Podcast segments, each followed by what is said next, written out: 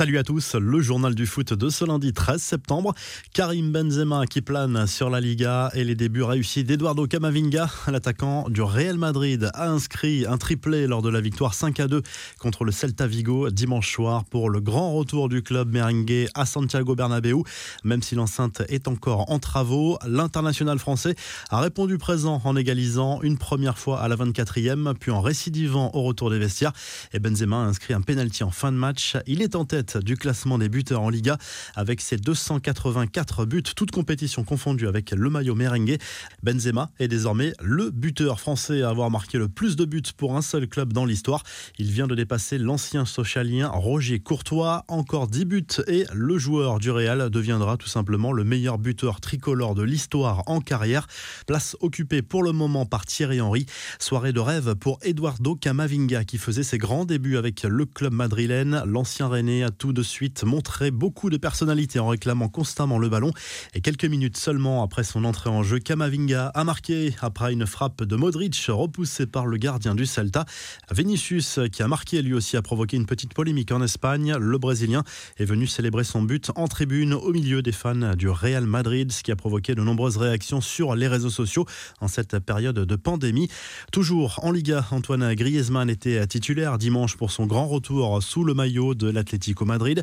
L'attaquant français, très discret, a manqué ses retrouvailles. Il a souvent eu du mal à se positionner sur le terrain et n'a pas su se montrer dangereux sur la pelouse de l'Espagnol Barcelone. Diego Simeone l'a remplacé dès l'heure de jeu et les deux buts des Colchoneros ont été inscrits après sa sortie. Mais l'entraîneur argentin a pris la défense de Griezmann après la rencontre et assure qu'il a encore besoin de quelques automatismes. Pour lui, c'est sûr, l'attaquant français va rapidement retrouver sa place au sein de cette équipe.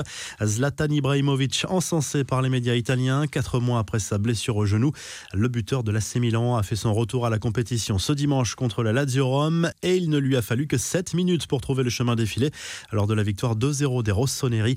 Entré à l'heure de jeu coiffé d'une toute nouvelle tresse très soignée, l'attaquant suédois est déjà décisif cette saison alors qu'il fêtera ses 40 ans dans trois semaines.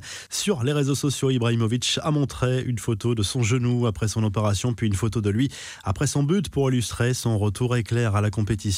Quelques infos mercato, peut-être un prétendant de moins pour Erling Haaland. Lors d'une interview accordée à Haas, l'ancien membre de la direction du Bayern, Karl-Heinz Rummenigge, a donné son avis sur le futur de l'attaquant norvégien. D'après lui, Haaland quittera la Bundesliga en 2022. Le Bayern ne pourra pas suivre en cas de surenchère dans ce dossier. S'il part, ce sera contre un chèque de 75 millions d'euros par le biais d'une clause spéciale négociée dès le départ. Mais pour son futur salaire, les prix vont forcément s'envoler. Ça se tend à nouveau entre Ronald Koeman et Johan Laporta. Alors que l'on parlait de prolongation éventuelle, le technicien Blaugrana affirme avoir été refroidi par l'attitude de son président. Ma relation avec Laporta s'est améliorée, mais la semaine dernière, il s'est produit quelque chose qui n'est pas bien selon moi. Il suggérait que l'entraîneur n'avait pas tous les pouvoirs, il a trop parlé, a lâché le technicien néerlandais. Les infos en bref et de sang pour Mohamed Salah lors de la victoire de Liverpool à Leeds dimanche après-midi. L'attaquant égyptien a inscrit son centième but en première ligue. Salah dispute sa cinquième saison sous les couleurs des Reds et négocie actuellement une prolongation de contrat. La fête a été gâchée pour Liverpool par la grave blessure d'Harvey Elliott. Le jeune joueur de 18 ans a dû quitter la pelouse sur une civière gravement touchée à la cheville. La belle histoire tout de même, c'est que le joueur a rendu fou de joie un jeune footballeur qui s'était également blessé lors d'un match amateur. Le garçon a vu débarquer à l'hôpital où il se trouvait Harvey Elliott qui lui a offert le maillot qu'il portait lors de cette rencontre et une de ses chaussures. José Mourinho, lui, a visiblement apprécié sa millième sur un banc de touche en carrière. Le technicien portugais a fait le show dimanche soir lors de la victoire de la Roma contre Sassuolo dans le temps additionnel. Mourinho a couru vers la courva sud pour célébrer le but de Stéphane El Sharawi. Cette fois, c'est officiel. Le Paris Saint-Germain a présenté ce lundi son maillot Ford, une tunique noire et grise qui avait déjà fuité sur le net et qui devrait susciter pas mal de commentaires de la part des supporters. Elle s'inspire des maillots qui ont fait la gloire du club depuis la fin des années 90 et sont restés en mémoire des supporters parisiens, indique le club sur son site.